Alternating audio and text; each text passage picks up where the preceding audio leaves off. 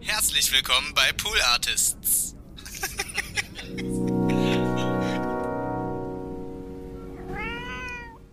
Ja, der, unser Hit war ähm, äh, raus, nur raus, weit, weit, weit weg von zu Haus, nur mein Teddy mitnehmen und der engen Welt dann fliehen. Unser Hit, ne? Ein totaler Hit und ja, raus, nur raus. Und jetzt bin ich wieder in Arnsburg gelandet. Ne? Da schreibt man, da schreibt man die ganze Zeit irgendwie so, dass man raus will.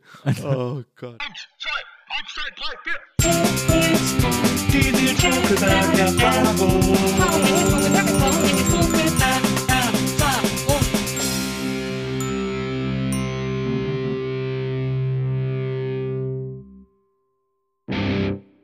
Hallo, liebe NBE-ZuhörerInnen, herzlich willkommen zu einer neuen Ausgabe der Nils Bokeberg-Erfahrung. Und äh, heute ist jemand zu Besuch, der, ähm, er ist ein alter Freund. Äh, jedes Mal, wenn wir uns sehen, das ist nicht oft. Wir haben uns, wir sind in unserem Leben, kann man wahrscheinlich an zwei Händen abzählen, wie oft wir uns über den Weg gelaufen sind. Aber es war jedes Mal, äh, fand ich sehr, sehr herzlich und, äh, und total schöne Begegnungen. Deswegen freue ich mich, dass wir uns heute hier im besten Podcast aller Zeiten begegnen. Äh, herzlich willkommen, Jan Plewka. Hallo, wie schön hier zu sein.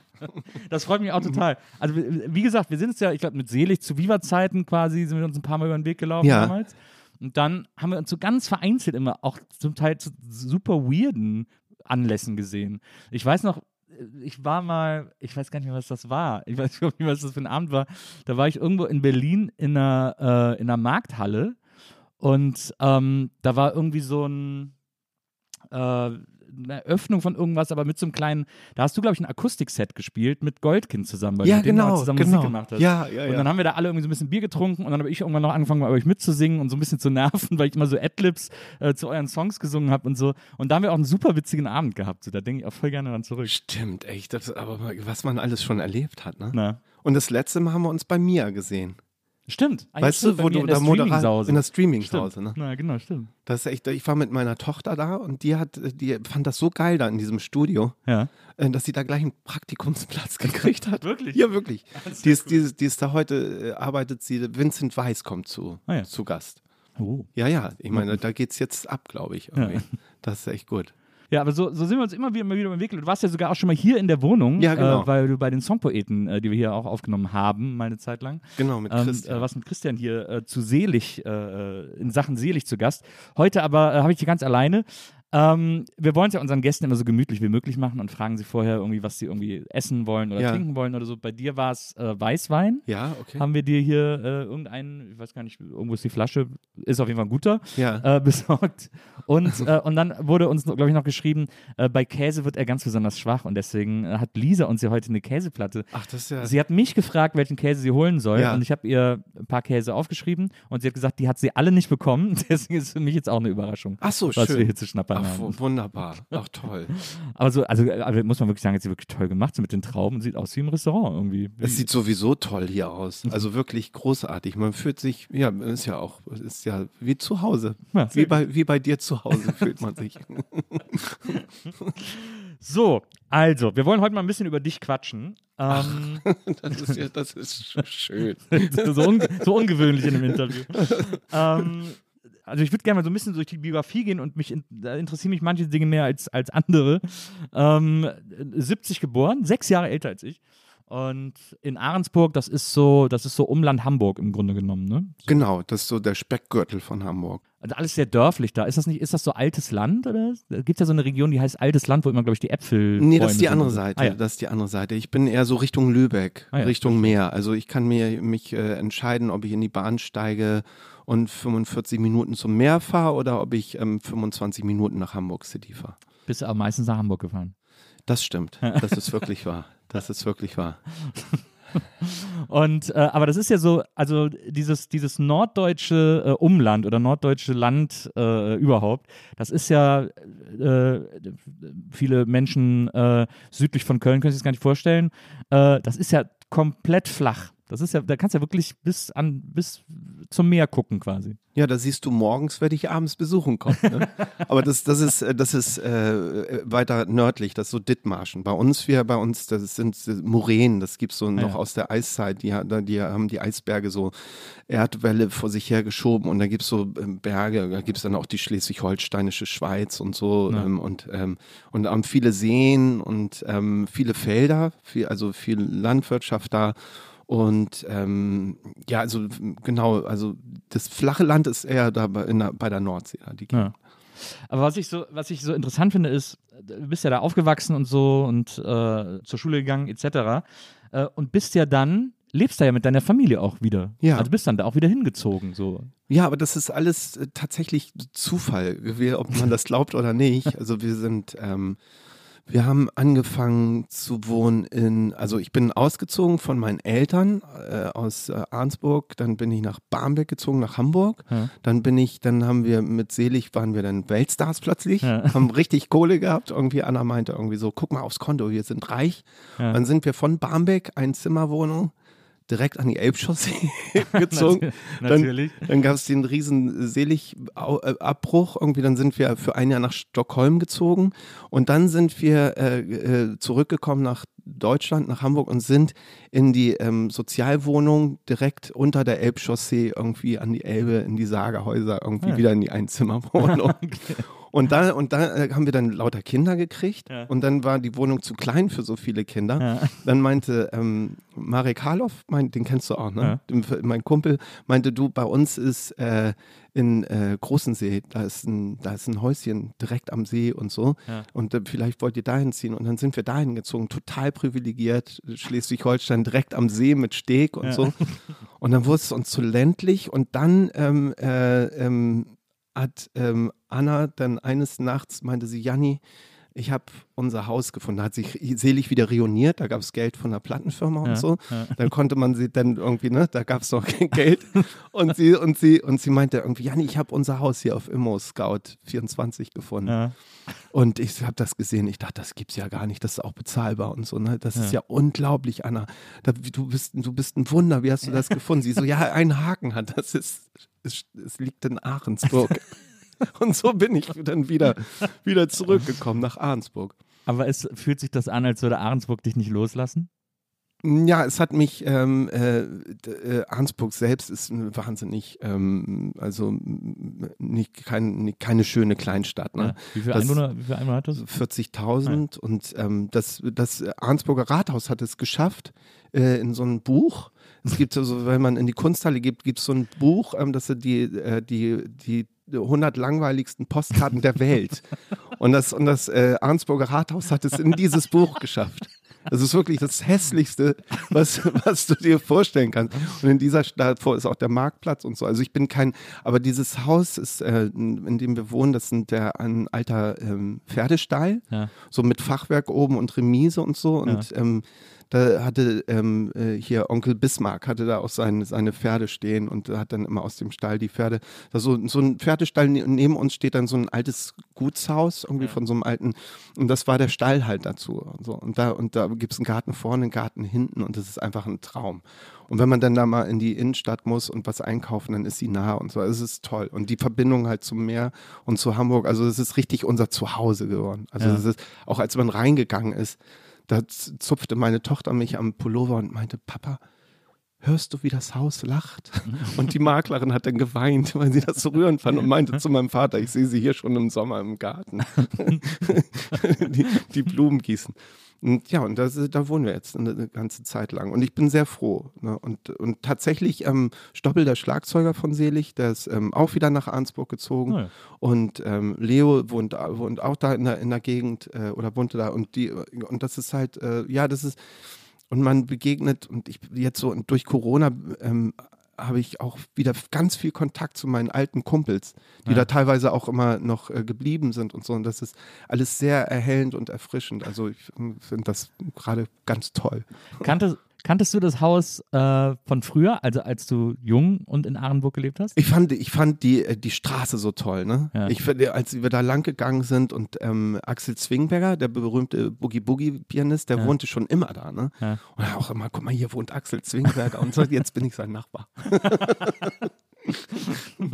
Aber das ist, das ist, doch- das ist doch bestimmt super. Also ich, ich versuche mir das Ganze vorzustellen. Ich komme ja auch aus so einer Kleinstadt, Ja. äh, Wesseling, direkt am Rhein äh, und äh, äh, bei Köln irgendwie. Und, ähm, und ich versuche mir das immer vorzustellen, da nochmal hinzuziehen. Also und das, ich äh, kann das, kann mir das nur schwer vorstellen. Also weil ich, ich bin zwar auch jemand, der das so, ich finde das ganz spannend. Ich war da jetzt vor zwei Jahren, war ich mal da nach, weiß ich nicht, 10, 15 Jahren oder bin ich einmal so durch die Stadt gelaufen und das war schon, das war schon crazy, diese alten Eindrücke, die man, ich habe die, weil ich habe die Stadt mit 18 verlassen oder so. Ne? Ja. Und dann quasi, dann hast du ja nur jugendliche Erinnerungen daran. Ja. Und das ist so weird, weil man das, wenn man jetzt so erwachsen ist, natürlich ganz anders auf die Dinge guckt und auch Dinge ganz anders wahrnimmt, als man die als Jugendlicher wahrnimmt. Total. Und was damals, wir sind ja 1970, wir sind so eine Baby-Boom-Generation und was da in Arnsburg los war damals, ne, da gab es eine Kneipe nach der anderen. Wir waren montags, dienstags, Mittwoch, Donnerstag, Freitag, Samstag, sonntags, jeden Abend in den Kneipen irgendwie, haben da Bands gegründet, Filme gedreht, waren die ganze Zeit besoffen irgendwie, dann, äh, dann zum, zu den Seen gefahren irgendwie und was da los war, ne? Ja. Und jetzt tote Hose, ne? Also jetzt nicht nur durch Corona, aber so, also alles, die, all die Kneipen sind dicht und so, alle hängen halt vom Netz oder keine Ahnung was oder fahren halt nach Hamburg. Äh, und ähm, da, das war damals richtig, das hat da so gebrodelt. Ne? Das ist auch der Grund, warum ich äh, so bin, wie ich bin und m, bühnensüchtig und, Ja. und Musik mache irgendwie, weil, äh, weil mich diese Jugend da wahnsinnig geprägt hat. Ja. Das ist ja auch in, in so einer kleinen Stadt ist das ja auch irgendwie geil, weil man so alle kennt. Also ich finde so, ich glaube, Wesseling hat auch so 30 oder 35.000 oder so. Ähm, deswegen kann ich das so gut vergleichen. Das ist ja so, ähm, man, äh, man kennt alle im Grunde genommen. Man Also kennt alle und in, man, in, der, in und der gleichen man Altersklasse und so. Ja. Alles ist irgendwie connected. So. Ja, alles ist connected. Und Ja. dann auch so die Partys damals. Ja, irgendwie, genau. ne? so, oh, oh, oh, heute gab es Facebook noch gar nicht, ne? aber es gab so, so ähnliche Facebook-Orgien. oh Mann, oh Mann. Ja, echt, nee, also gute Zeit. Ja. Hast du da auch mal so eine, äh, hast du da irgendwie äh, auch mal, also weil ich kann mich erinnern, dass ich mal mit, glaube 16 oder so, so eine Hausparty gemacht habe, weil meine Eltern ein Wochenende nicht da waren. Ja. Und es ist dann so ein bisschen eskaliert. Also nicht so, nicht so richtig absichtlich, aber Oh. irgendwann stand halt die ganze Stadt vor der Tür Oh, sozusagen. Alter, ja, das, das wie ein Lauffeuer, ne? Ja. Das war echt wirklich, ich, hab, ich, hab, ich war auch so, meine Eltern waren dann immer unterwegs auf Reisen und so. Ja. Und dann haben wir auch da echt richtig Gas gegeben. Ne? Den ganzen Alkohol äh, ins Pool geschüttet, Ja. die ganzen Dosen irgendwie und Flaschen irgendwie und immer danach getaucht und dann und alles so Rambazamba. Und ähm, äh, dann, als die Partys dann vorbei waren, haben wir immer alles wieder dekoriert, ne? Also Ja. alles schön gemacht und dann äh, gelüftet, zwei Tage irgendwie so. Und Ja. dann kamen die Eltern und ah und so. Und zu meinem 18. Geburtstag hat mir meine Mutter äh, einen entwickelten, einen Film entwickelt, einen Film, den ich auf diesen Partys geschossen hatte, den ich vergessen hatte in der Kamera, den hat sie mir zum 18. Geburtstag. Und da die ganzen, die ganzen, wir hatten, oh Gott, ja. Gutes Aber- Geschenk. ja, ja. Aber die sind auch echt teilweise echt eskaliert, ne? wo sie mit der Enduro den, die Tür zum Weinkeller eingefahren Ja. haben und so. Oh nur so echt so ein Wahnsinn, ne? Ein Wahnsinn. Es war, es war bei mir damals auch, bei mir waren ein paar Kumpels, die haben sich dann in den Weinkeller von meinem Vater gesetzt Ja. und haben so die Weine aufgemacht und probiert und hatten halt, mochten halt keinen Wein. Haben dann immer so einen Schluck getrunken, der ekelhaft Korken drauf und wieder zurückgelegt und dann den nächsten haben wir so 20 Weine aufgemacht. Oh Gott, oh, Ich oh hab ein nein. bisschen Ärger, ist dann leider aufgefallen. Und dann hat mein, mein Vater wollte mir dann, glaube ich, so ein bisschen Angst machen und hat dann so gesagt so, ey, die haben hier Weine im Wert von 500 Mark vernichtet. und ich so, boah, 500 Oh Gott, Mark, ach du Scheiße. Und habe ich so in der Schule, weil ich noch gesagt, äh, habe ich, so, hab ich so einen Brief rumgeschickt, so, ey Leute, äh, ihr habt Wein im Wert von 500 Mark vernichtet, lass mal was sammeln. Dann haben wir 50 Penny zurückgekommen. Oh, oh Mann, echt, ja. Nö, das war, ich habe das leider nicht so gut geschafft, das alles wieder so herzurichten.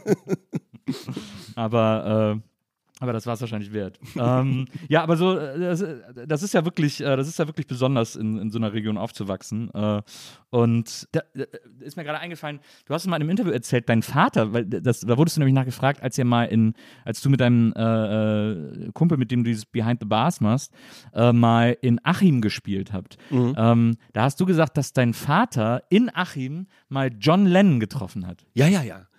Ja, ja, Was ist das für eine coole äh, äh, Story? Das ist, ja, und zwar, ähm, es gibt den Film von John Lennon, wie ich den Krieg gewann. Mhm.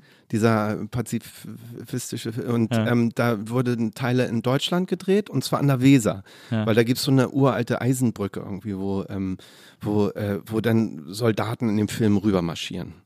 Und da hatten sie dann ähm, in den Schulen ähm, gefragt, irgendwie junge Leute, irgendwie, ne, die als Soldaten antreten. Und mein Vater so, ich bin dabei, haben sie so Holzattrappengewehre äh, gekriegt und wurden dann in, in äh, Soldatenuniform angezogen und, und dann sollten sie über die Brücke marschieren. Und mein Vater war der erste Soldat. Und dann marschierten sie über die Brücke, ne? der Regisseur sagte so, und bitte über die Brücke, irgendwie so. Und mein Vater marschierte hinten los, irgendwie über die Weserbrücke. Und dann kam Rolls-Royce angefahren. Und aus diesem Rolls-Royce stieg John Lennon aus. Und äh, der Regisseur hatte vorgesagt, ihr sollt links an der Kamera vorbei. Ja. Links an der Kamera vorbei.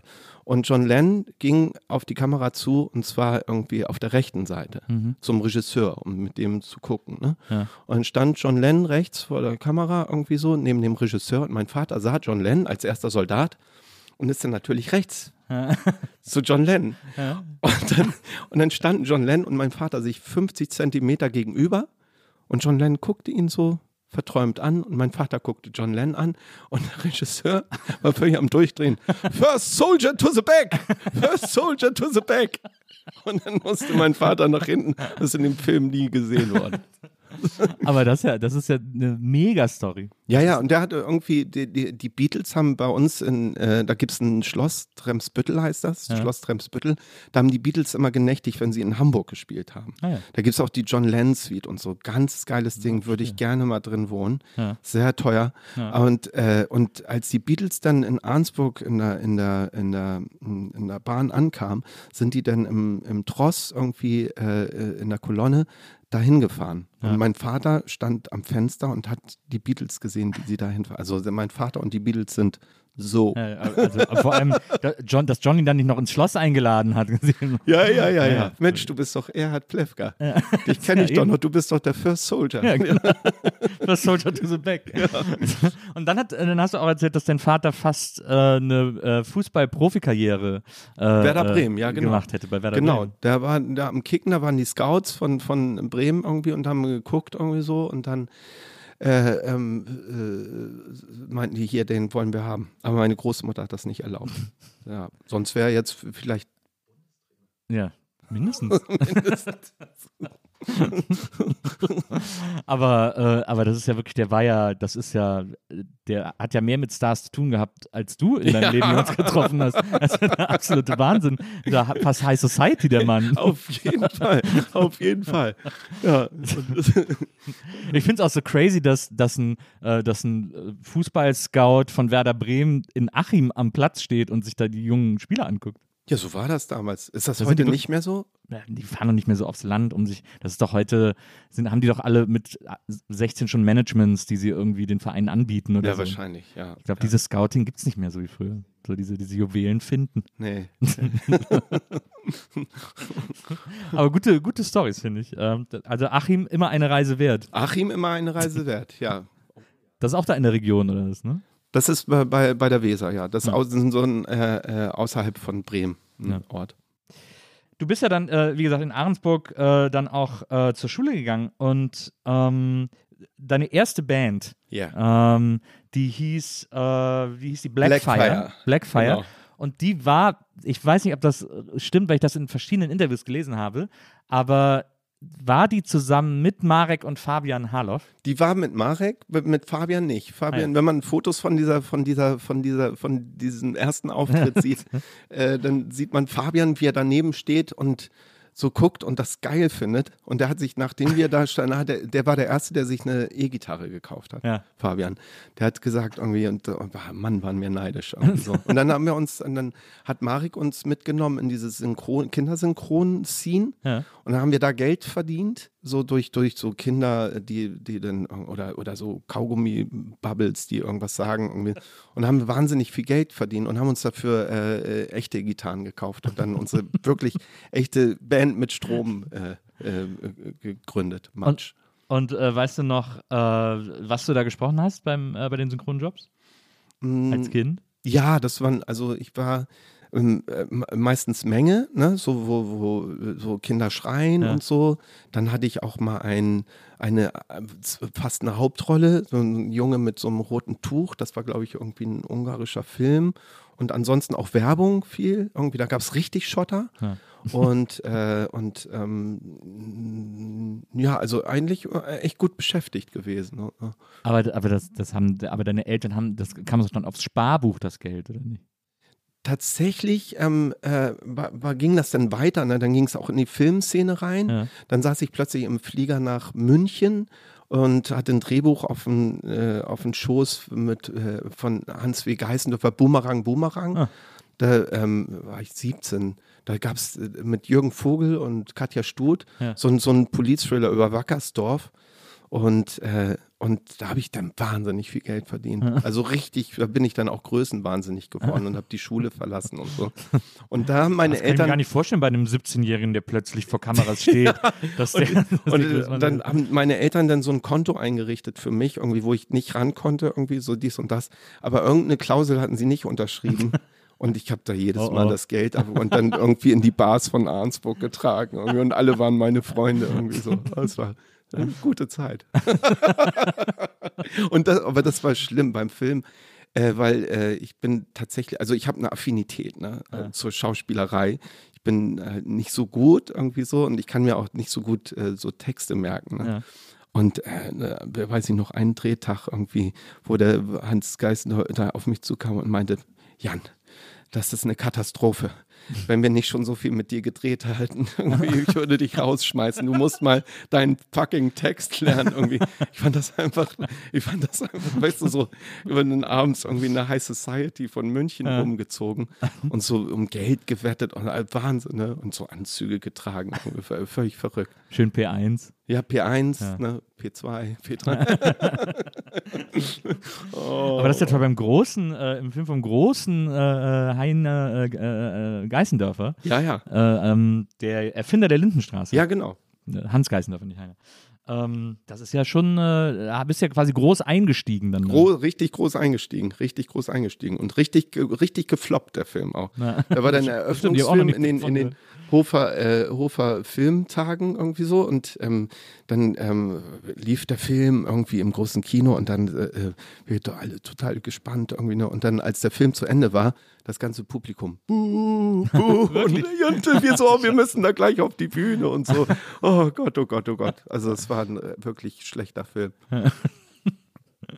Das ist ja gruselig, wenn die bei der Premiere buhen. Ja, ja. Das ist natürlich Filmfestivalpublikum, ne? Die sind ja immer so. Ja. Die sind ja quasi nicht für den Film da. Dann noch Eröffnungsfilm. Das war schon, äh, traumatisch. Das glaube ich. Das glaub ich. Gut, dass du dich davon erholt hast. Ja. Ähm, aber du hast ja, äh, wie gesagt, du hast dann, äh, du hast früh angefangen, so Musik zu machen. Ähm, du hast auch mal gesagt, deine erste Band, also bei Blackfire, da warst du so neun, als ihr die gegründet habt. Und du wärst in so ein Mädchen verliebt gewesen, hättest so Gedichte für die vertont sozusagen als Genau. Band. Genau. Ja, großer Liebesbriefschreiber Ja. und unsterblich verliebt. Mit großem, großem Pathos. Weißt du noch, wie die hieß? Katharina.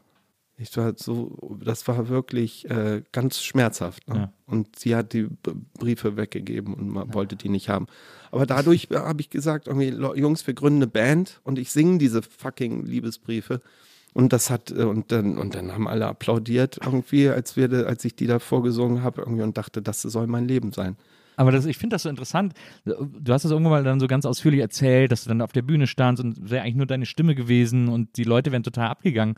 Und das fand ich, weil so Schüler und Lehrer und so alle, äh, das war am Schulfest, wo du dann gespielt hast, und alle fanden es total geil. Aber ich, ich versuche mir vorzustellen, wie dieser Auftritt so abgelaufen ist, dass Schüler ausflippen, weil einer irgendwie singt oder ein Gedicht singt. Ja, aber so. es war auch die ganze Inszenierung, ne? Ja. Also die, ich sah, ich hatte mir so eine Shaky tolle, Shaken Stevens tolle gemacht. Shakin' Stevens Jacke hat sogar an. Ne? Ja, genau, die äh, Jeansjacke meiner Mutter und äh, so ein, so ein äh, Amerika-Shirt, irgendwie so mit diesen White Stripes und so. Mhm. Und, äh, und, ähm, und, die, und wir hatten uns so Pappgitarren gebaut und, und so und sahen aus wie eine richtig geile Band. Ne? Ja. Also wirklich stylisch und so. Hatten so Schultische zusammengeschrieben und in der, in der, in der Pausenarena. Und es gab natürlich vorher auch einen riesen Hype irgendwie so, ah, da kommt ein Auftritt und so. Und als dann das, als das dann dabei rauskam irgendwie, ich meine, das war dann ja auch da, dadurch, dass, dass, dass, dass kein, äh, kein Instrument wirklich gespielt wurde, gab es ja auch keine falschen Töne. Und das, war- das, das war wie so ein Theater, inszeniertes äh, Theater, so, ne? Also, Ja. groß, also ich hätte das aber es selber war quasi gerne a cappella, oder, oder? ja, es war, ich habe irgendwie meinen Liebesfrust in, in die Arena reingesprüht, irgendwie so. Und dabei getanzt wie Shaken Stevens. Und die anderen haben getan, als wären sie die geilste Rockband der Welt. Warst du so ein Shaky-Fan? Ich war ein totaler Shaky-Fan. Meine erste Platte. Bin durchgedreht. Interessant. Ja. Mein, mein bester Freund war auch äh, Shakin' Stevens-Fan. Ich habe den auch immer paro nicht parodiert. Ich wollte wirklich Shaken Stevens sein. Ich Ja. habe den auf allen Geburtstagen. Mein, mein äh, Spitzname war auch Shaky. Seiner auch. Was für ein Zufall. Ja, verrückt, ne? Ja. Aber die, wirklich, die hab, ich konnte tanzen, wie er irgendwie so, das war, mein, mein, mein Idol. Hing ein Poster überm Bett. Ja. Ja, der, ich, das, der hat ja, der hat das ja echt, diesen Rock'n'Roll-Style extrem konsequent durchgezogen. Ja, das war, ich kannte Elvis nicht, ne? Ja. Das war so Ja. der Fake Elvis, ne? Der, Ja. der, ähm, der ist ja durch ein Elvis-Musical ist er eigentlich dahin gekommen. Naja. Da hat sie wollte, ähm, und da haben sie ihn nicht genommen und dann macht er, dann meint er, dann spiele ich halt mein Elvis-Musical irgendwie so. Hat, hat ja geklappt. Ähm, dann hast, hast, hast du also diese, diese Gedichte äh, in die Menge gerufen und äh, alle sind ausgeflippt. Und da, das war dann so der, der entscheidende Moment, wo du gecheckt hast, was das für eine, für eine mag magische Power ist, auf der Bühne zu stehen. Total. Das ist wie, wie bei Christen so, wenn die sagen, der Heilige Geist fährt in einen Ja. oder so ein Gefühl. Also die, die, da wusste ich, was ich will. Ich will mein Leben lang äh, Liebesgedichte singen und äh, vor Leuten stehen und genau dieses Gefühl. Und das, das war echt super. Also ging es mit mir echt bergauf und in der Schule ging es bergab. weil, weil ich echt wirklich wusste, was ich wollte. Ja. Und hast du dann, äh, du hast dann gesagt, die nächste Band wäre dann, äh, es war dann Matsch, die ihr Matsch, gegründet genau. habt. War es die gleiche Besetzung oder? Ja, Marek war dabei, ähm, dann ähm, Hulle, der Schlagzeuger, der auf Persiltrommeln getrommelt hatte. Und äh, der hat sich dann ein echtes Schlagzeug gekauft. Ähm, dann, ähm, ich habe mir eine Stromgitarre gekauft.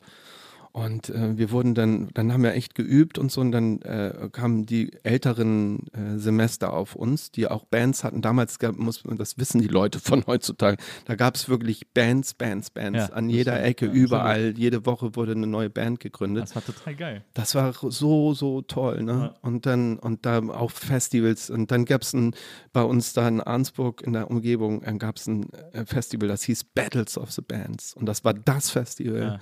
Wo alle Bands, die gerade gegründet waren, Ja, gespielt hatten. Ne?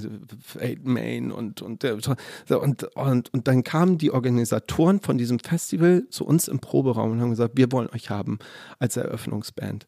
Und das war wie ein Ritterschlag. Ja. Ne? Und da kam diese, der, der, der zweite Moment, der zweite Heilige Geist, der in mich eingekehrt ist. Als wir da auf die Bühne gegangen sind, bei diesem Festival, da waren Mhm. 500 Leute im Waldreitersaal. Ja. Das war wie so durch so eine magische Schleuse zu gehen. Wie die die ich auch, Kugel in der Mini-Playback-Show. die, die, ja, wahrscheinlich. Ja. Und die, und die, und das ist, und das ist heute immer noch so. Das ist immer so dieser Schritt, du bist infantil, ne? Im Backstage-Räumen, du kennst das auch, ne? Ja. Wenn du so, oh Gott, und, oh, und das Publikum irgendwie in Erwartung und rufen schon und so und du, äh, und dann dieser Moment, wo du, der Schritt auf die Bühne, wo du wirklich merkst, so, boah, jetzt ist es soweit, ne? Ja. Und das ist, ähm, ja, das ist, das ist mal, das ist eine Sucht. Das ist echt eine Sucht. Die, die, und ja, lange nicht mehr gehabt. Stimmt. Ja. Aber das ist interessant. Also, äh, habt, ihr Deutsch gesungen mit Matsch?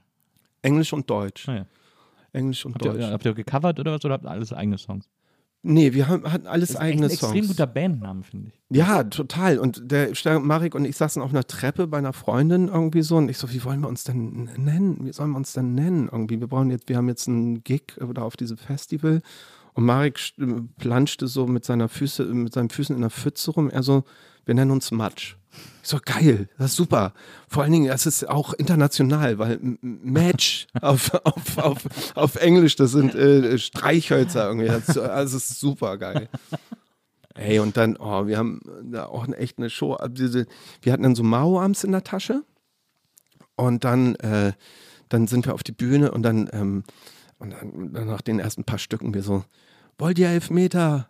Das Publikum so, nein. Wollt ihr Verlängerung? Nein. Was, wollt ihr dann? Mao-Arm. Und dann haben wir Mao-Arms in die Menge geguckt und damit hatten wir sie alle. damit hatten wir sie alle. Und auch, Weißt du, meine Eltern waren entsetzt, weil wir in vielen Liedern auch so, so Worte wie Polyp und Bulle und so, Ja. ne? Damals war es so, war so die Christiane F-Zeit Ja. und Berlin irgendwie so als die merkwürdige Insel und so. Da haben wir ein äh, Lied über einen Junkie geschrieben, der, der die letzten Zeilen von dem Lied sind. Und an die Mauer von Berlin schrieb er, sein Leben ist nun hin. Und so kam er zum Entschluss und gab sich den goldenen Schuss. Und wenn das dann so Zwölfjährige singen irgendwie, das ist dann wirklich, das war, da war meine Eltern so, oh Gott, Junge, was, was macht ihr da die ganze Zeit bei uns im Keller, im Proberaum? Aber, aber schon gut lyrisch, gute, äh, gutes Reim äh, und Taktschema, gutes Versmaß schon. Ja, da, unser Hit war ähm, äh, raus, nur raus, weit, weit, weit weg von zu Haus, nur mein Teddy mitnehmen und der engen Welt dann fliehen. Unser Hit, ne? Ein totaler Hit und ja, raus, nur raus. Und jetzt bin ich wieder in Arnsburg gelandet. Ne? Da schreibt man, da schreibt man die ganze Zeit irgendwie so, dass man raus will. Oh Gott. Habt ihr mal, habt ihr die Lieder damals jemals aufgenommen oder versucht irgendwie aufzunehmen? Es gab da, da so? weil Mareks äh, Vater ist äh, Regisseur irgendwie so und der hatte damals schon eine Videokamera. Es gibt sogar Live-Aufnahmen Ah. Oh, davon. wow. Und ich, oh, mir, ich wirklich, ich heul jedes Mal, wenn ich die sehe. Das ist so, so herzzerreißend. Ne? Ja. Und wir dachten halt, die ganzen Leute flippen so aus auf uns und die ganzen Girls irgendwie, weil wir so geile Mucke machen. Ne? Ja. Aber das war einfach, weil wir so unglaublich süß waren. So unfassbar süß in, unser, in, unser, in, unser, in unserem Selbstbewusstsein. Ich habe hab so viele Bands gegründet, als ich klein war. Ich habe, glaube ich, auch mit neun ja, oder mit zehn habe ich meine erste Band gegründet mit meinem besten Freund Waldi, der eigentlich Markus heißt. Und das war, die hieß Money Bar. Das war die Abschnitt für Markus Nils Band. Äh, und äh, da haben wir dann so bei uns im Haus immer gespielt. Weil mein Bruder hatte ganz viele Gitarren und so. Der war, äh, der hat immer Gitarre gespielt. Und dann äh, habe ich ganz seltsam, da habe ich immer so komische Bandnamen gehabt. Habe ich mit einem anderen Klassen, nee, da habe ich erst eine Schulband gegründet, die hieß Die Gemeinen. Unser, Cool. unser großer Hit war Gemeinsam gemein sein. Ja, ist, ja, schön, schön. Und mit denen habe ich mich aber dann getrennt, weil der Gitarrist, ich habe Schlagzeug gespielt und der Gitarrist, äh, der wollte immer nur tote Hosenlieder covern. Ich so, das ist doch scheiße. Warum denn Hosen und so? Ja, ist doch geil und so. Ich so, nee. Und dann ist das wieder auseinandergegangen. Und dann habe ich mit einem anderen Klassenkameraden eine Band gegründet, äh, wo ich dann gesungen und Gitarre gespielt habe und er so Schlagzeug. Das war dann immer auch so meine Hauptbesetzung. Aber mit dem hatte ich das erst und dann hießen wir Virgin on a Balance. Fanden wir extrem cool, weil ich vage von Sternzeichen war und er Jungfrau. Ah, okay. Ja. so. Und dann war das aber auch, dann war das mit dem auch ganz schnell vorbei. Dann habe ich das mit einem anderen gemacht. Da hießen wir dann The Special Assholes. Fanden wir natürlich mega cool und edgy. Ja, Und dann haben noch zwei Mädels aus meiner Klasse als Background-Chor dabei gewesen. Das waren dann die Female Moskau Singers. Also, und dann bei meiner 27. Band, äh, kurz vorm Auftritt, saßen wir zu Hause und dann kam mein, äh, mein Bruder vorbei, der eben auch die Gitarren hatte. Er so, ey, was ist denn los? Und wir so, ja, wir haben einen Auftritt, wir wissen überhaupt nicht, wie wir uns nennen sollen. Und er so, ja, was, äh, keine Ahnung, was wollt ihr denn jetzt essen gehen oder so? Wir sind ja hier bei der Pommesbude, ein bisschen ein paar Pommes und ein Bier. Und nennt euch doch gleich Fritten und Bier. Und so, ah, das ist ja gute so, Idee. so kommen die Namen, ne? So kommen die Namen, ey. Sehr gut. Oh, Wahnsinn. Aber das war auch. Und dann ist mein Bruder immer, äh, der hatte dann eine Band, die hieß Berthold Bricht. Äh, und die, sind in, die haben so in Köln immer gespielt.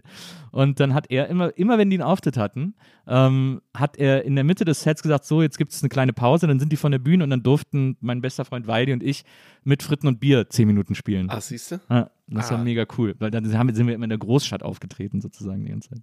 Das war echt Hammer. deswegen, also ich dieses, dieses andauernd Bands gründen und immer Musik machen wollen, Ja. so, das ist echt, äh, und auf so einer Bühne stehen wollen und das irgendwie, also man, es ist ja auch, das, das ist so lustig, weil es gibt so Musiker, die sagen, für mich ist Studio das Wichtigste, wo ich einen Song ausarbeiten kann, wo ich so daran arbeiten kann, den so ausfeilen kann und so. Aber bei mir, und das ist auch so jetzt der Vibe, den ich von dir kriege, Ja. war das immer so, ja, der muss schnell fertig werden, damit ich den auf die Bühne tragen kann, damit die Leute den hören können, sozusagen. Ja, das ist ja wie so eine Visitenkarte, ne, für, für die Bühne eigentlich, so ein Lied, ne? Ja. Das, weil das ist, äh, wenn, wenn, wenn man auf der Bühne steht und dieses Lied singt und momentan ist und ähm, das Publikum ist auch momentan, das ist ja, das ist, dann entwickelt sich etwas wie so ein gesetzfreier Raum. Das ist ja eine wahnsinnige spirituelle Energie, die da, die da stattfindet und so befreiend ist und auch so gesund und so und so und so ähm, herrlich und auch, auch wenn ich jetzt auf Konzerte gehe, ne, ich gehe da hin und für mich sind eigentlich die wichtigsten Momente so der Auftritt der Band, ne? Ja. Wie die auf die Bühne kommen, so, ne?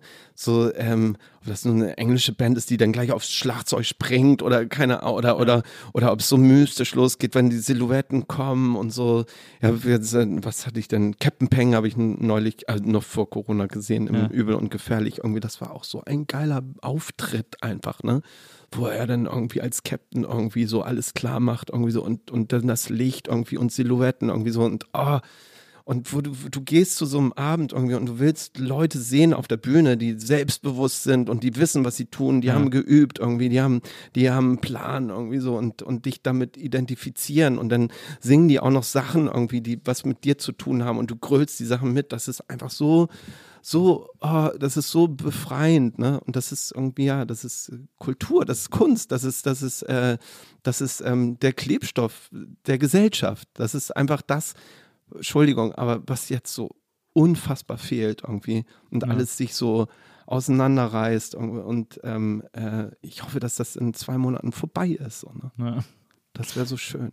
Und ähm, dann, naja, du hast ja gerade erzählt, dann hast du irgendwie in, äh, hast du angefangen irgendwie auch zu drehen, äh, dann wurde Schule natürlich schnell uninteressant. Ähm, das, War die ganze Zeit uninteressant. Meine Eltern Ja. wollten das, so, du- Junge, du musst, du musst, aber dann du hat musst. man plötzlich gedacht, man hätte, eine, man hätte was, weswegen man sie nicht mehr braucht, Ach, sozusagen. das ist echt so eine Quälerei war das. Das war eine Riesenquälerei. Lasst mich doch in Ruhe, lasst mich doch mein Ding machen. Ja, aber es ging mir genauso, das kann ich voll nachvollziehen. Also, also, man hat wirklich gedacht, man verschwendet da total seine Zeit und man müsste ja eigentlich schon, man muss ja schon raus sozusagen. Der Satz des Pythagoras. Ja. Sehr wichtig. Sehr For wichtig. what? oh. Oh. Und äh, aber bist du dann, hast du dann wirklich so, äh, also wenn du jetzt sagst, dass du dann da irgendwie äh, dann Geld verdient hast, äh, mit dem Drehen auch und so, war das dann auch so der Punkt, wo du dann auch ähm, Ahrensburg hinter dir gelassen hast und irgendwie in die große weite Welt rausgezogen bist? Oder wie muss man sich das vorstellen? Nee, nee, also, boah, ja, ich, wie soll man das nennen?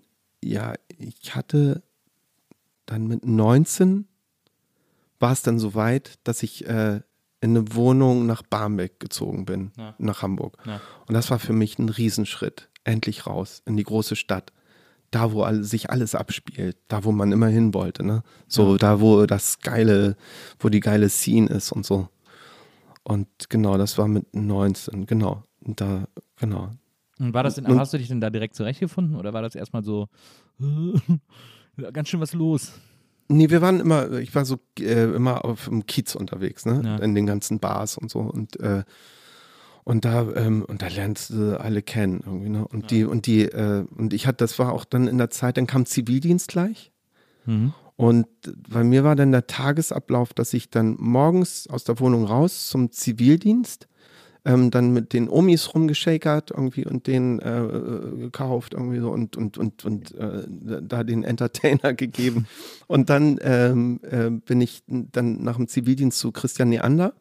Da haben wir dann Seligdemos gesch Lieder geschrieben. Ja. Und dann sind wir, haben, äh, sind wir dann noch mit dem Rest der Band in Mojo Club oder, oder ins Baton Rouge oder über, äh, über den Kiez Sorgenbrecher. gezogen, Sorgenbrecher, genau, zu den geilen Flippern. Und die, und die, äh, und dann, und dann nach Barmbek mit dem Nachtbus und dann morgens wieder zum Zivildienst. Das war so mein, mein Rhythmus damals. Genau. Ja. Was, da, äh, warst du da schon verheiratet?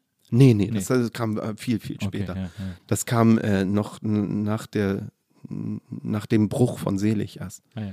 Als wir dann wieder in Hamburg gelandet sind, Anna und ich, nach einem katastrophalen Jahr in Stockholm, da saßen wir dann nun in der, in der, in der Saga-Wohnung irgendwie und Anna fragte mich so völlig erschöpft, sag mal, Janni, liebst du mich eigentlich noch? Ich so, ja, liebst du mich auch noch?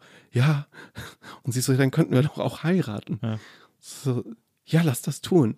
Wo geht's denn am schnellsten? Und sie so, ja, in Kopenhagen. Da brauchst du nur deinen Ausweis und musst drei Tage in der Stadt bleiben, irgendwie Ja. wegen Touri. Ja, machen Das- viele im, im Norden, dass die dann da schnell hochfahren. So. Wir haben es niemandem erzählt, ne? Meine arme Mutter hat es beim Friseur erfahren, dass ihr Sohn jetzt verheiratet ist, ganz link. Aber wir dachten, das ist ein Ding zwischen uns, ne? Und dann, und dann, genau, und dann haben wir da geheiratet. Und das war äh, 2000, ich war- wir wissen das Datum selber nicht. Ja. Aber, du, aber du bist ja schon super lang mit der zusammen. Seit 30 Jahren. Ja, krass. Wir- Wirklich krass. Also wirklich unglaublich. Unfassbar. Und äh, das Witzige ist, ich, ich, äh, das hört sich komisch an, aber ich kenne sie immer noch nicht. Also weißt du, so, manchmal wache ich nachts auf und gucke dann so, wer da neben mir liegt irgendwie und denke mir irgendwie, was, was ist das für ein Wesen irgendwie, ne? Ja. Und wie gut, dass es die gibt, weil das äh, so, ähm, sie ist wie so ein, ähm, also würde es sie nicht geben, dann hätte ich sie wie so eine Art, ähm, wie so meinen Schutzengel erfunden oder so, weißt du, wie so eine, wie so eine, wie so eine Fantasiegestalt fast, ne?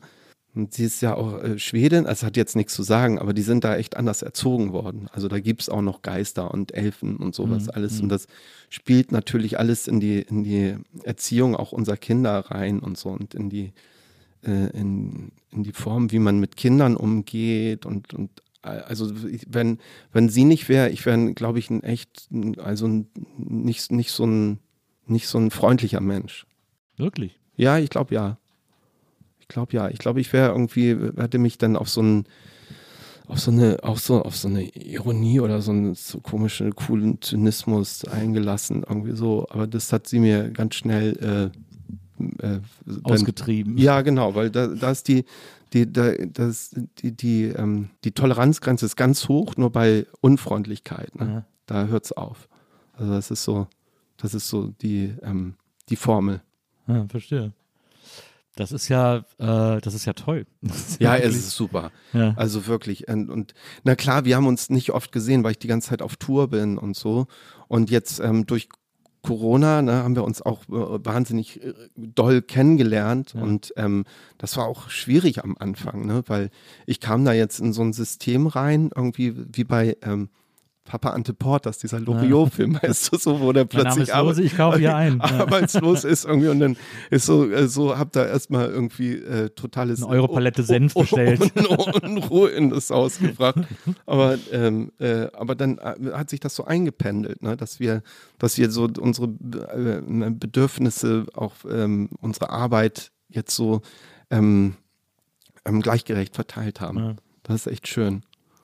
Das ist ja auch, da du ja auch äh, in Zeiten, in denen es ging, irgendwie extrem viel getourt bist, also nicht nur mit Bands, sondern auch mit Soloprojekten und so weiter und so fort, ähm, ist das ja wahrscheinlich jetzt auch weird gewesen, in so ein, wie du sagst, in so ein bestehendes System und so lange am Stück da zu sein, wie du es wahrscheinlich gar nicht mehr gewohnt warst, Ja, äh, so viel am Stück zu Hause zu sein. Es ist also für jemanden wie mich und für dich aber auch, das ist wirklich, äh, das sind echte Schmerzen, ne, die man hat. Ja. Das sind echte Schmerzen, die und das hat auch gedauert, bis ich da mich irgendwie so einen Weg gefunden habe, da rauszukommen. Und ähm, am Anfang war ich richtig depressiv, also richtig fies in, in so ein Loch gefallen. Dann ähm, bin ich aufgewacht und habe so mal gesehen, so die Familie und alles drumrum und meinen Blick dann auf das beschränkt und dachte auch irgendwie so, die, so dieser erste Lockdown, wo ich dachte irgendwie, ey, vielleicht ist das auch eine Chance für den Planeten. Jetzt, jetzt sieht alles so aus, wie Fridays for Future sich die Welt vorstellt, ohne Kondensstreifen und so. Und ah, geil, irgendwie, ne? Alles so- hat so eine Ruhe, so, so wie so ein Stillstand. Jetzt kann man mal neu sortieren. Vielleicht gibt es eine Innerlichkeit bei den Menschen und wo sie mal zu sich kommen und äh, nicht äh, und auch äh, nicht vier, merken, dass sie viermal im Jahr im Urlaub fahren müssen oder den neueste Auto und so. Naja, und dann haben sie die, die Türen für die, für die Wirtschaft aufgemacht, Bom. Und ähm, dann merkte ich plötzlich so, dass ich, dass ich äh, als Künstler so voll durch so, so, so ein Raster, was Ja. hätte man nie gedacht, ne? Ja. Und da dachte ich auch so, das ist ja echt verrückt, gerade die Zeit. Und ich bin froh, Anna äh, hat Arbeit, ne, die ist Übersetzerin. Ja. Und äh, aber ansonsten irgendwie so hatten wir die Seligplatte gemacht. Und dann gab es Geld von der Plattenfirma, das ist jetzt aber auch schon alles überwiesen. Ja. Und wenn das weg ist irgendwie, aber man gibt auch unfassbar wenig Geld aus. Also das ist, äh, das finde ich auch gut zu sehen, dass man echt nicht so viel braucht eigentlich irgendwie Ja. und auch sparsam wird und sich dann von diesem Turbokapitalismus irgendwie entfernt. Ich hoffe, das geht nicht nur mir so, sondern äh, äh, uns allen. Ja. Das wäre echt schön. Und naja, naja, und dann, und dann habe ich, dann bin ich mit meinem Sohn halt total, der ist ähm, äh, sieben Jahre alt und, und mit dem bin ich so nahe gekommen und da bin ich de- dieser Pandemie auch so dankbar, weil ich hätte den so nie kennengelernt. Ne? Wir sind jeden Tag hängen wir zusammen rum irgendwie so und fahren irgendwo hin und machen Sachen irgendwie so und und und und. Also das ist äh, wirklich toll, dass so seine Kinder so so äh, so so so nah zu sein. Ja. Da bin ich dann echt froh drüber. Und, ja, Der ist ja auch so ein bisschen das Nesthäkchen. Ne? Du hast ja drei Töchter noch, ja, äh, die zum, also ich glaube, eine ist 23, 24, Ja. äh, also wirklich ist ja eigentlich schon fast aus dem Haus sozusagen. die ist aus dem Haus und ist, ähm, ähm, äh, im, im Juli gibt es ein Enkelkind. Also ich werde Oh, Opa. wow, wirklich? Ja, ja. Ah. Wahnsinn, ne? Das ist ja Da cool. musste ich auch erstmal mit klarkommen. so was? Aber ich, ich, das, wir hatten mit Selig gerade so ein Video gedreht. Ich stand da so in High Heels und noch so Glitter im Gesicht. Und, und dann mit meiner anderen Tochter am Telefon diskutiert. Sie so, oh Mann, Feli ist schwanger und so, das ist jetzt geil. Irgendwie so. Und ich so, ja, ey, weißt du, ich gucke mich hier gerade im Spiegel an. Irgendwie, ich, ich finde das irgendwie ganz komisch. Irgendwie. Papa, ey, wenn du Kinder in die Welt setzt, dann kriegen die auch irgendwann Kinder. Ja. Und als du, als du äh, uns gekriegt hast, da waren deine Eltern auch so alt wie du jetzt. Ich so, was? Ja, du hast recht. Oh Gott, nein, ich bin ein alter Mensch. Ich bin ein alter Mann. Und jetzt, oh, ich freue mich da tierisch drauf. Das wird, ich das wird nur verwöhnt. Ja. Das wird, du musst, nur, weißt du, klar. nur Schokolade, Fernsehen, alles, weißt du, so schön irgendwie, ne? Ja. Dann irgendwie, ah, herrlich. Ja, das ist ja wirklich, glaube ich, auch der Grund, warum man sich aufs, aufs äh, Großelternwerden freut. Ja. Weil man dann diese, man kann quasi alles Schöne am Kind genießen, ohne diese lästigen Pflichten, die man als Elternteil hat. Ja, so. ja, komm, wir, ne? Aber das ist ja cool, ja, wie aufregend. Oh. Ähm, ich habe jetzt auch, meine Tochter ist jetzt 20, wird jetzt 20. Also da ist auch, die ist quasi aus dem Gröbsten raus. Jetzt muss man gucken, wo es so in die Zukunft geht. Aber wie furchtbar, ne? Ich habe noch eine Tochter, die ist 16, irgendwie so. Was für eine Scheißzeit. Na, Was für eine. Wir mit 16, Nils, wo wir gerade, weißt du so, und die Ärmsten irgendwie, ne? ja, Die, haben, die hat jetzt, äh, die kam neulich weinend nach Hause irgendwie, ne? Weil die, ähm, das war kurz vor dem ersten äh, Ausgangssperre und so. Ja. Und da waren sie dann äh, beim, am See auf den Feldern noch irgendwie so. Und da kamen die dann echt mit äh, zwei Mannschaftswagen und Hunden an, die Polizei irgendwie, ne, um äh, Teenager zu, zu äh, und dann sah man dann echt so auf dem Feld so Teenager, die vor Hunden und Polizisten weglaufen und Ja. die kamen dann nach Hause und hat geweint und meinte irgendwie, oh, wisst ihr was, ich möchte gerne, so gerne eure Jugend haben, ne? Und Anna und ich dann auch so gucken uns an und dann so, äh, ja, aber du, bei uns war das auch alles nicht so einfach. Ne? So, äh, was will man da sagen, ne? Wenn die, wenn die dann sagen, oh, äh, am liebsten würde ich jetzt einschlafen und weck mich auf, wenn der ganze Scheiß vorbei ist. So, Ja. ne? Ja. Also es zerreißt einen die, das, die Seele, ne? ja, Das ist echt furchtbar. das glaube ich. Ja. Ist, du hast auch mal irgendwo erzählt, dass ihr viel Schwedisch zu Hause spricht. Ja, also äh, bei uns wird eigentlich hauptsächlich Schwedisch gesprochen. Kannst du Schwedisch? Ich bin äh, ni- nicht, äh, ich rede nicht gut Schwedisch. Na, Ich rede nicht gut Schwedisch. aber du verstehst es gut. Ich verstehe es sehr gut. ja. Also ich verstehe es, also ich habe die, ich habe die Gabe, mich äh, da rein zu beamen, Ja. zu verstehen, aber mich dann auch wieder raus zu beamen und das dann wie so ein Trollgesang im Hintergrund zu hören. Das ist irgendwie ein Egoismus, irgendwie den ich war. Aber es ist, ich, ich schiebe das immer gerne darauf, dass ähm, wir erziehen die Kinder zweisprachig. Ja. Und das Zweisprachigkeit geht am einfachsten, wenn du äh, konsequent in der, äh, äh, in der Sprache, in deiner äh, äh, Native-Sprache spr sprich, sprichst. Also Anna redet die ganze Zeit Schwedisch mit denen. Ja. Ich rede die ganze Zeit Deutsch mit denen. Und so war das seit, seit, seit, äh, seit immer. Ja. Und jetzt bei dem Lütten ist das halt auch so. Und ähm, das ist, ja, das ist der, der, der Trick eigentlich, ne? So, Ja. wenn man das. Und da, da ich, wenn, wenn, wenn der Lüde aus dem Gröbsten draus ist, irgendwie, dann kaufe ich mir auch mal ein äh, Schwedisch und lerne das. Irgendwie. Eine schwedische App. Ja, ja, ja. Aber das äh, ist ja tatsächlich ein sehr, äh, ein sehr schönes Familienleben, von dem du da erzählst. Du hast auch, äh, du hast auch im Interview erzählt, dass du jetzt äh, im Lockdown plötzlich entdeckt hast, was du für schöne Bücher zu Hause hast. Ja, äh, Wahnsinn. Und, äh, und die jetzt mal angefangen hast zu lesen auch. Ja. Also. Einmal, einmal, ne, so an so den ganzen Stapel, den Ja. man nicht so einmal, kann man einmal mal runterlesen. Also. Ja. Was mir noch bevorsteht, ist die äh, Biografie von Keith Richards. Oh die, diese tausend Seiten. Ja, Hast ja. du die gelesen? Na, nee, die habe ich nicht gelesen. Nee. Weil ich auch, ich habe ich hab ein bisschen Angst vor Rockmusikbiografien. Ja. Ähm, ich habe nämlich einmal die Biografie von Anthony Kiedis gelesen. Ja. Und das ist das langweiligste Buch des Echt? Universums. Es Oh ist so nein. schlimm. Damit enttäuscht du jetzt aber ganz viele Es Leute. ist so schlimm, wirklich. Weil, äh, weil er quasi, er hat so vier Sachen, die er immer macht, Ja. aber in unterschiedlicher Reihenfolge. Also, und so beschreibt er es auch. Entweder er ist mit einem Model zusammen, dann ist er wieder auf Age, dann ist er im Entzug und dann gehen sie auf Tour. Und diese vier Sachen, oder nehmen ein Album auf. Ja. Und diese vier Sachen sind immer in unterschiedlicher Reihenfolge in diesem Buch. Und es endet dann damit, dass er irgendwie am Ende sagt, jetzt habe ich einen Hund, äh, er hat mich noch nie drauf gesehen, ich hoffe, das bleibt so. Und dann ist das Buch zu Ende. Und es ist echt so, oh Gott. Alter. Thanks for sharing.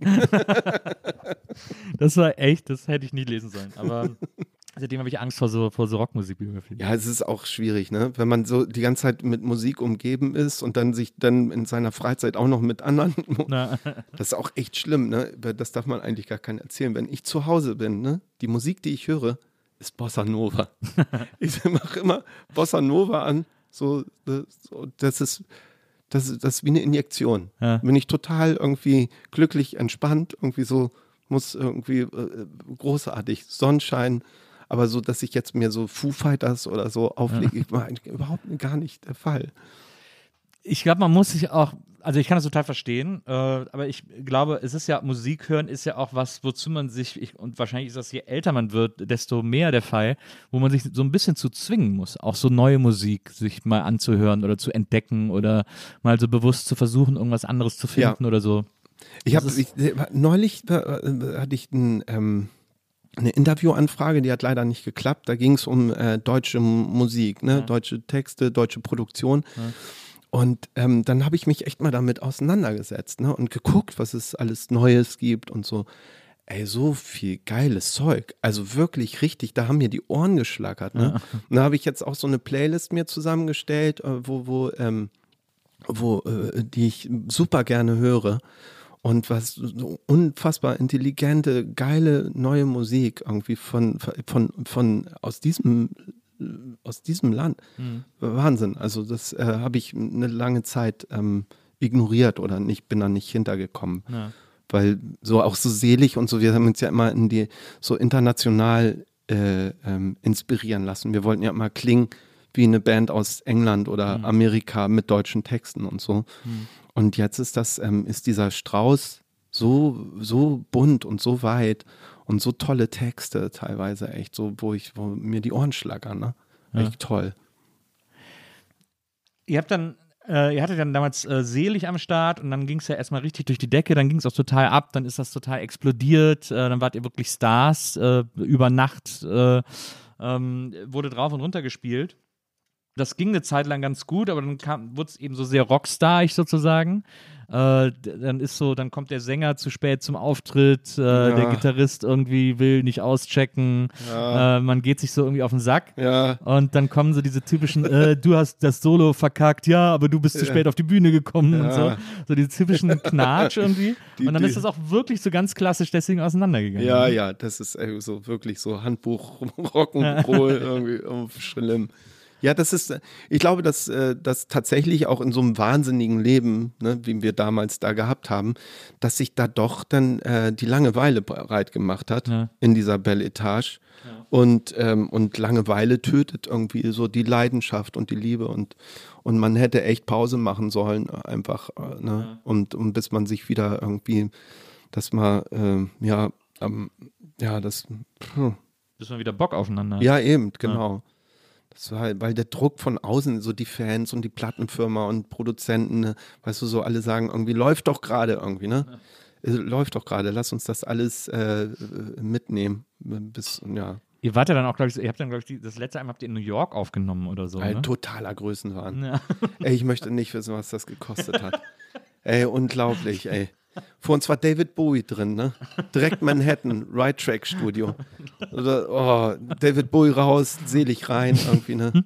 Ey, unfassbar. Dieser, auch diese, was wir da, ah, unglaublich. Naja, Aber, ist nicht unser bestes Album geworden. aber ich finde es interessant, weil dann, äh, also ihr habt euch dann getrennt und dann hast du irgendwie in Interviews auch erzählt, dann war es irgendwie so, dass wenn du ähm, Christian äh, auf der Straße gesehen hast, bist du auch so in Hauseingang und so, damit man sich auf gar keinen Fall sieht. Ja, also ja. seid ihr so richtig krass Oh. aus dem Weg gegangen. Furchtbar, also ganz schlimm. Ganz, ganz schlimm.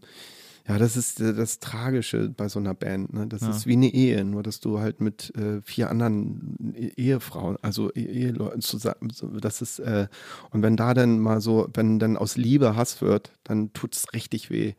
Das kennen alle, die mal auseinandergegangen sind. Und wenn Ja. man dann noch so unreif ist, dass man nicht ähm, jetzt da ähm, buddhistisch oder oder oder ähm, ähm, ähm, so friedlich damit umgehen kann. Das bringt einen ja auch keiner bei. Hm. Also und äh, und das haben wir versucht zu lernen, ne? Und jetzt in unserer in unserer zweiten Phase, wo wir wieder zusammengekommen sind. Und das hat tatsächlich uns allen irgendwie einen großen Klumpen Hass aus der Seele äh, genommen, dass, dass es sowas geht, ne? Ja. Dass da so, dass da wieder so eine, und das ist echt schön. Also da ist man menschlich doch dann auch äh, größer geworden.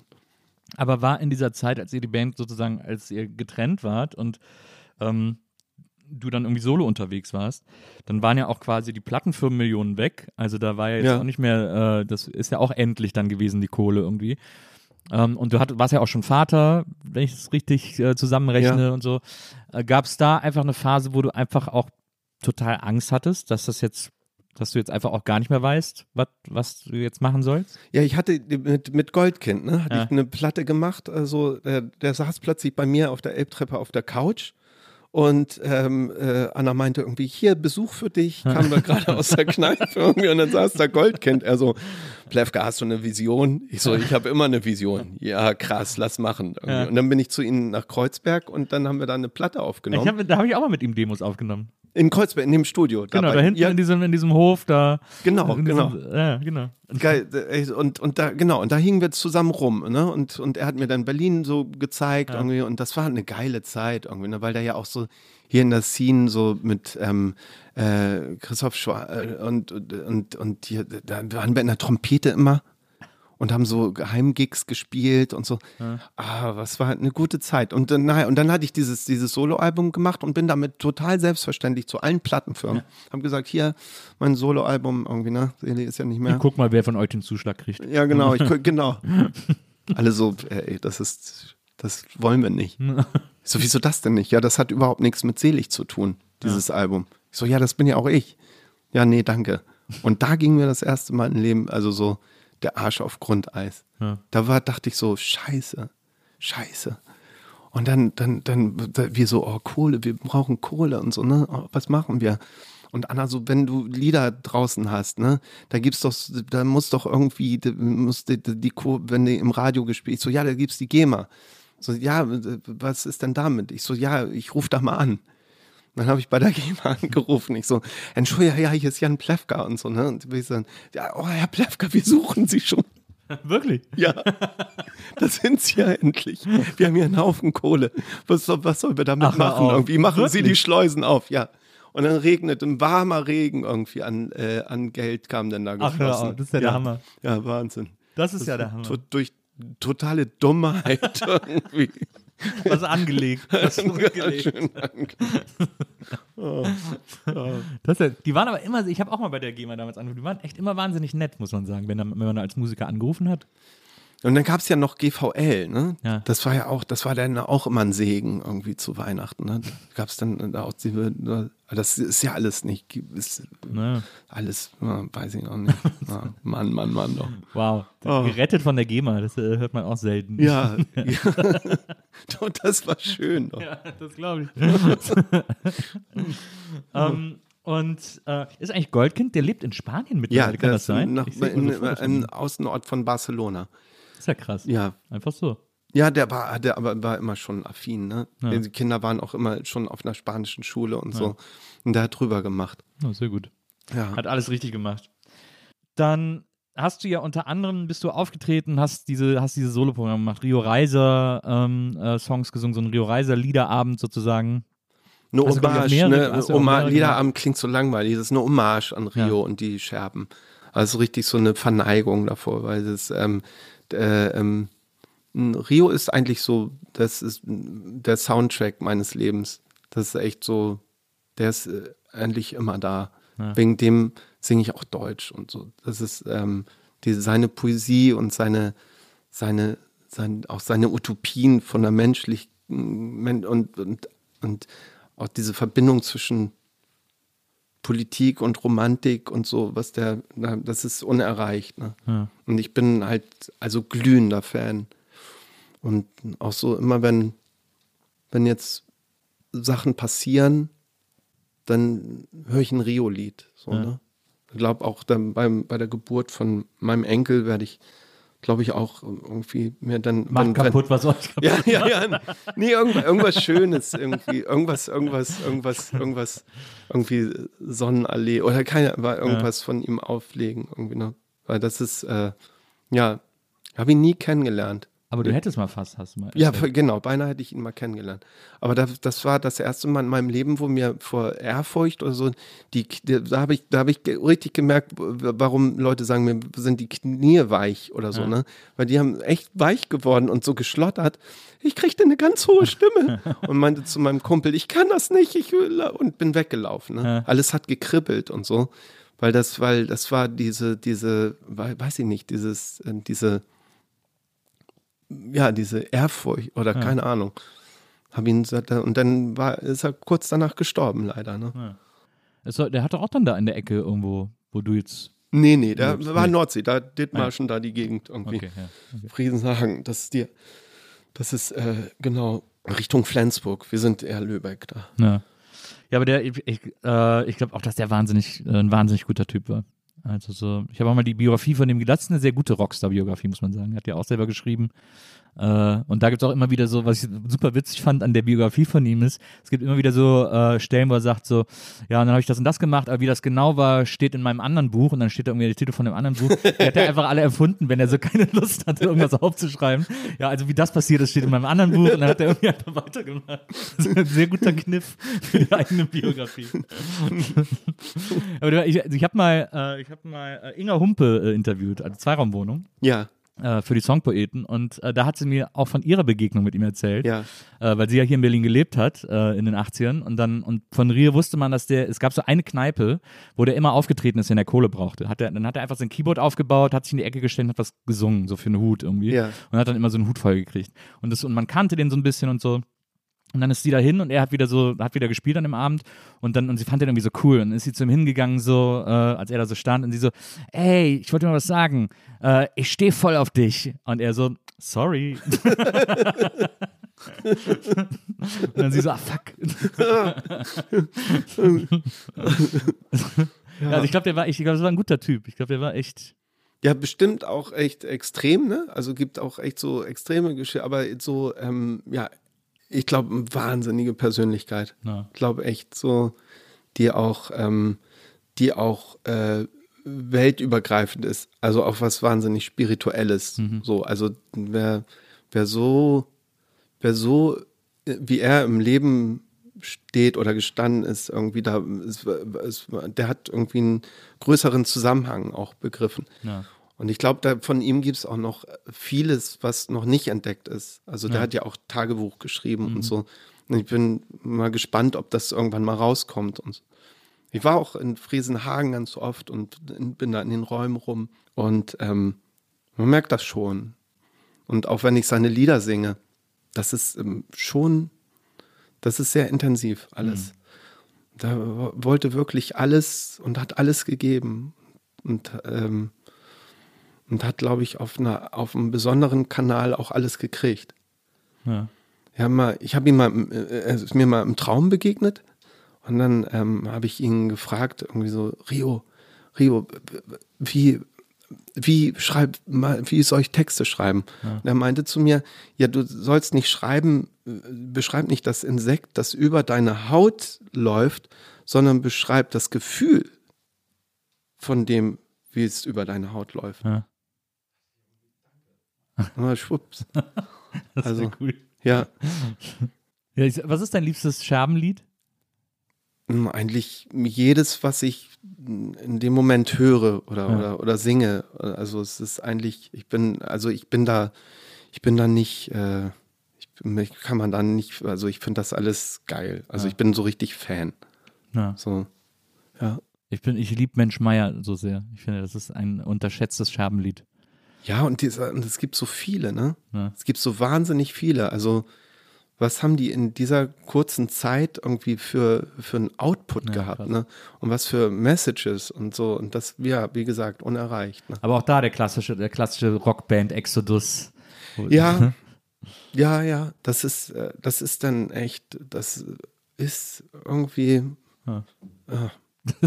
Wenn man so intensiv zusammen lebt, dann passiert das wahrscheinlich. Dann brennt man einfach so aus. Also wirklich ein Klischee, aber es ist, ist, auch, ist auch was dran durchaus. Aber es ist ja auch, wenn du in einer, in einer Band bist und erfolgreich bist, irgendwie, du bist ja außerhalb von der Realität. Ja. Das ist ja, das hat ja nichts mit dem normalen Leben zu tun. Ja. Ich weiß noch, als das mit Selig zu Ende ging, ich wusste nicht mal, wie man einkauft. Weißt du, ich dachte so, wie soll ich denn jetzt hier die Tomaten, die liegen da alle rum? Ich völlig, völlig wahnsinnig, ne?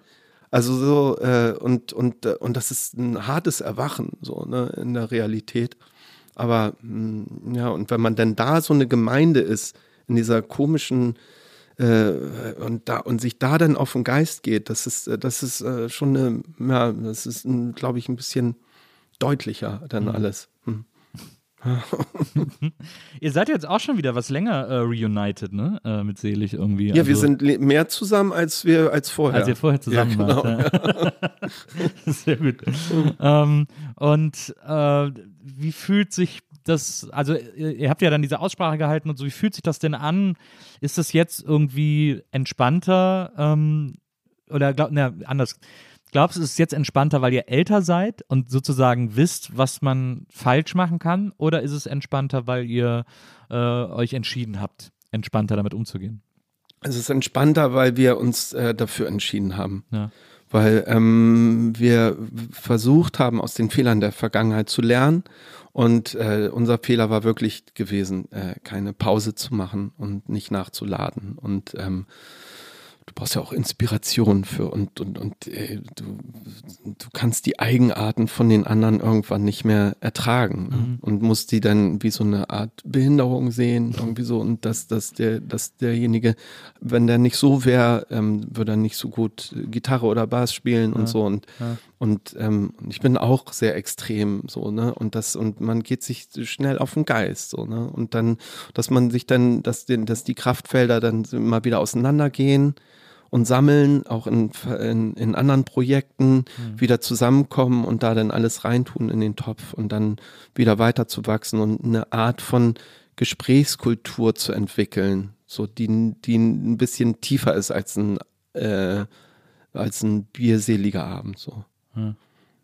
Ja. Oh ja, und die Altersmilde kommt dazu und, ähm, und das Vergeben und all das, ne? Also, Aber vielleicht ja auch so eine Art Pragmatismus. Also man ist, es ist ja auch, ich meine, auch bei aller Romantik und Freundschaft ist es ja auch am Ende des Tages ein Job, den man zusammen macht. Nee, das nicht. Also ich bin, ich finde, Arbeit ist eigentlich etwas, wo du deine Zeit eintauscht gegen Geld. Ja. Das habe ich in meinem Leben noch nie gehabt. ich habe in meinem Leben noch nie gearbeitet. Und es soll auch so bleiben. Ja, verstehe. Und so geht das den anderen auch. Ja, so. Und darauf eher achten. Ja. so. Dann denke ich. Ja, verstehe. Sehr gut.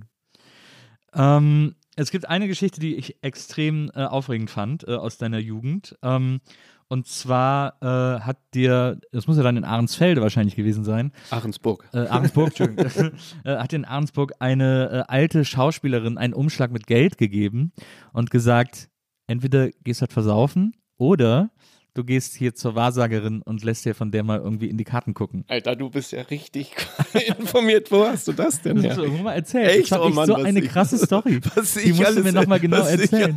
das gibt's ja gar nicht. Ja, das war, das war ne, in, dem, in dem Alter, ähm, wo man sucht, ne? Ja. So 15, 16, ne? Ja. Wo man dann echt besoffen dann in dem und äh, was ich weiß nicht und äh, was die Welt von mir will, irgendwie, was soll ich werden, dies oder das. Und dann, ähm, äh, ähm, als es dann, und die freie Künstlerin, Malerin, und bei der war ich dann im, ähm, beim Malunterricht, ne? Die hat mir dann so äh, beigebracht, wie man malt und so. Und sie meinte irgendwie, oh Janni, irgendwie, es sieht nicht gut bei dir aus, irgendwie, ne? Du bist ja völlig lost irgendwie. Und hat mir einen Umschlag, äh, ja, mit, ich weiß nicht, wie viel Geld da drin war, wie Ja. teuer das ist, so vielleicht 100 D-Mark oder keine Ahnung. Ja. Sie so, hier, das ist ein Umschlag mit Geld. Entweder du versäufst das oder du gehst jetzt zu dieser Tante, das ist eine Wahrsagerin und die kann dir helfen, so, ne? Und dann ähm, dachte ich, okay, versuche ich das mal. Und dann bin ich St. Georg, äh, so ein, in Hamburg, Ist direkt am Bahnhof, ist so ein bisschen ein fertiges Viertel sozusagen. genau, und Ja. bin dann da rein und alles irgendwie so, so, ja, so wie man sich das äh, echt so mit so, so dann Zum echt mystisch, ja. echt mystisch so und, und dann kriegt man auch so ein Müs und dann hatte sie so Karten, die ähm, die, die, wo man überhaupt nicht mehr sehen konnte, was das, die total abgeknapst waren. Ne? Ja. Aber das ist wahrscheinlich irgendwie kannte sie die so gut oder oder oder sie ist nur nach dem Gefühl gegangen. Und ähm, dann war da eine Katze, die hat die ganze Zeit gegähnt und so. Und, und sie selbst hat auch die ganze Zeit gegähnt, während ich. Und ich sollte so ein Foto, sollte ich ihr mitbringen. Und sie hat dann nur meine Augen angeguckt und, und hat mir dann erzählt, so aus, aus ihren, während sie so gegähnt hat. Aber das, ist das ist so Trance. Die war so in Trance und hat mir dann erzählt, nicht von meiner Zukunft, sondern von meiner Vergangenheit. Also ähm, von meiner unterbewussten Vergangenheit. Ja. Und also die hatte so echt so eine Gabe, ne?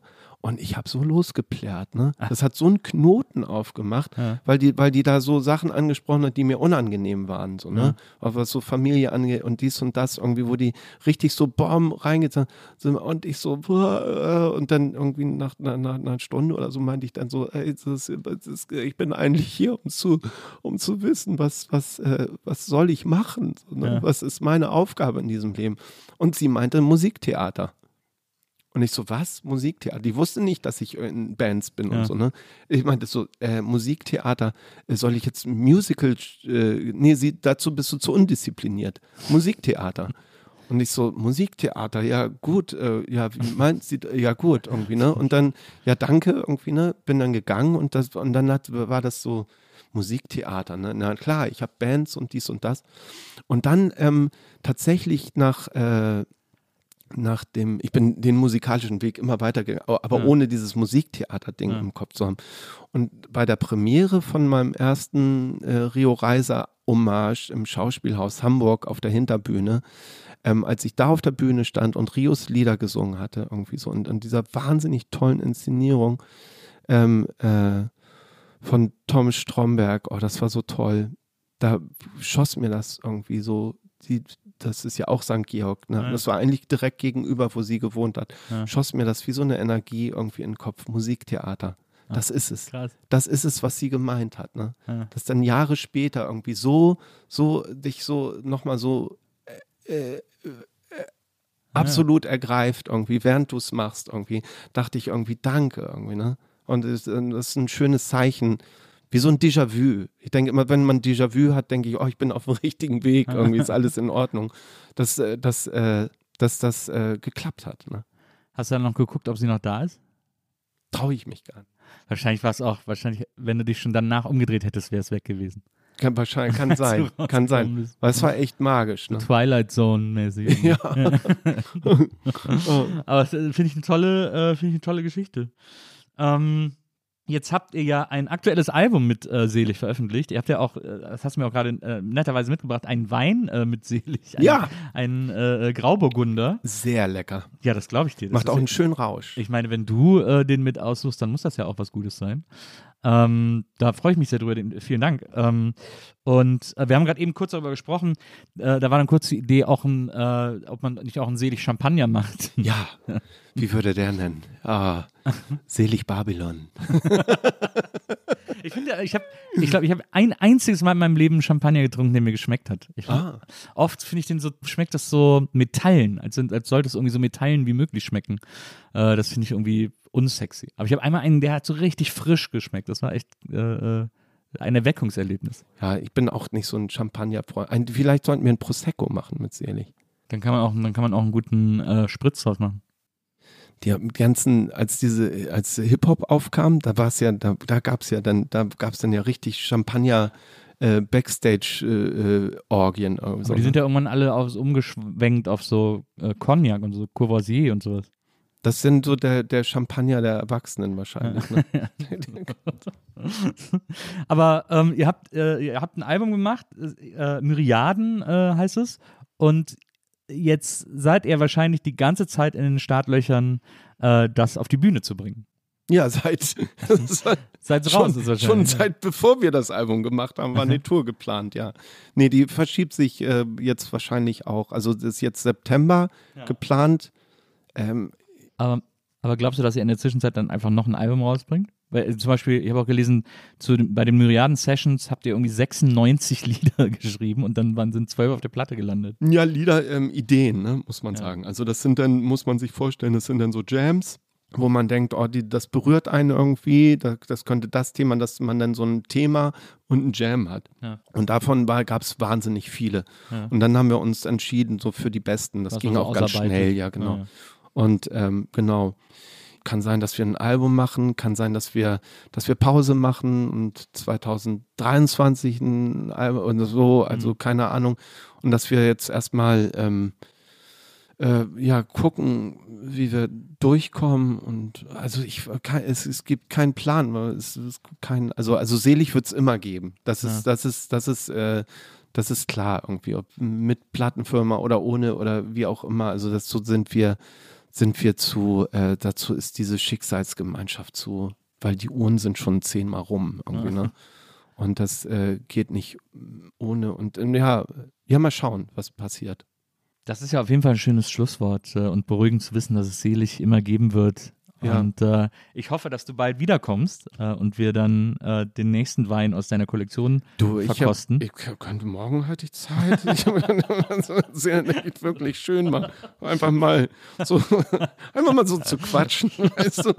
Das ist doch ehrlich. Ist doch, ohne irgendwelche Spielchen Ja, oder, stimmt, oder, ja. oder. Aber äh, vielen Dank, dass du mich besucht hast. Ey, ich bin Ähm, wirklich danke. Viel ich- Spaß ich beim, zu beim äh, Opa werden. Ja, Und äh, es muss ordentlich gefeiert werden dann natürlich. auf jeden Fall. Ja. Auf jeden Fall. Danke an Lisa, die heute hier äh, Producerin war bei uns. Und ähm, wir hören uns nächstes Mal wieder hier bei der Nils Bokelberg Erfahrung. Und bis dahin, liebe Leute, macht's gut. Tschüss. Tschüss.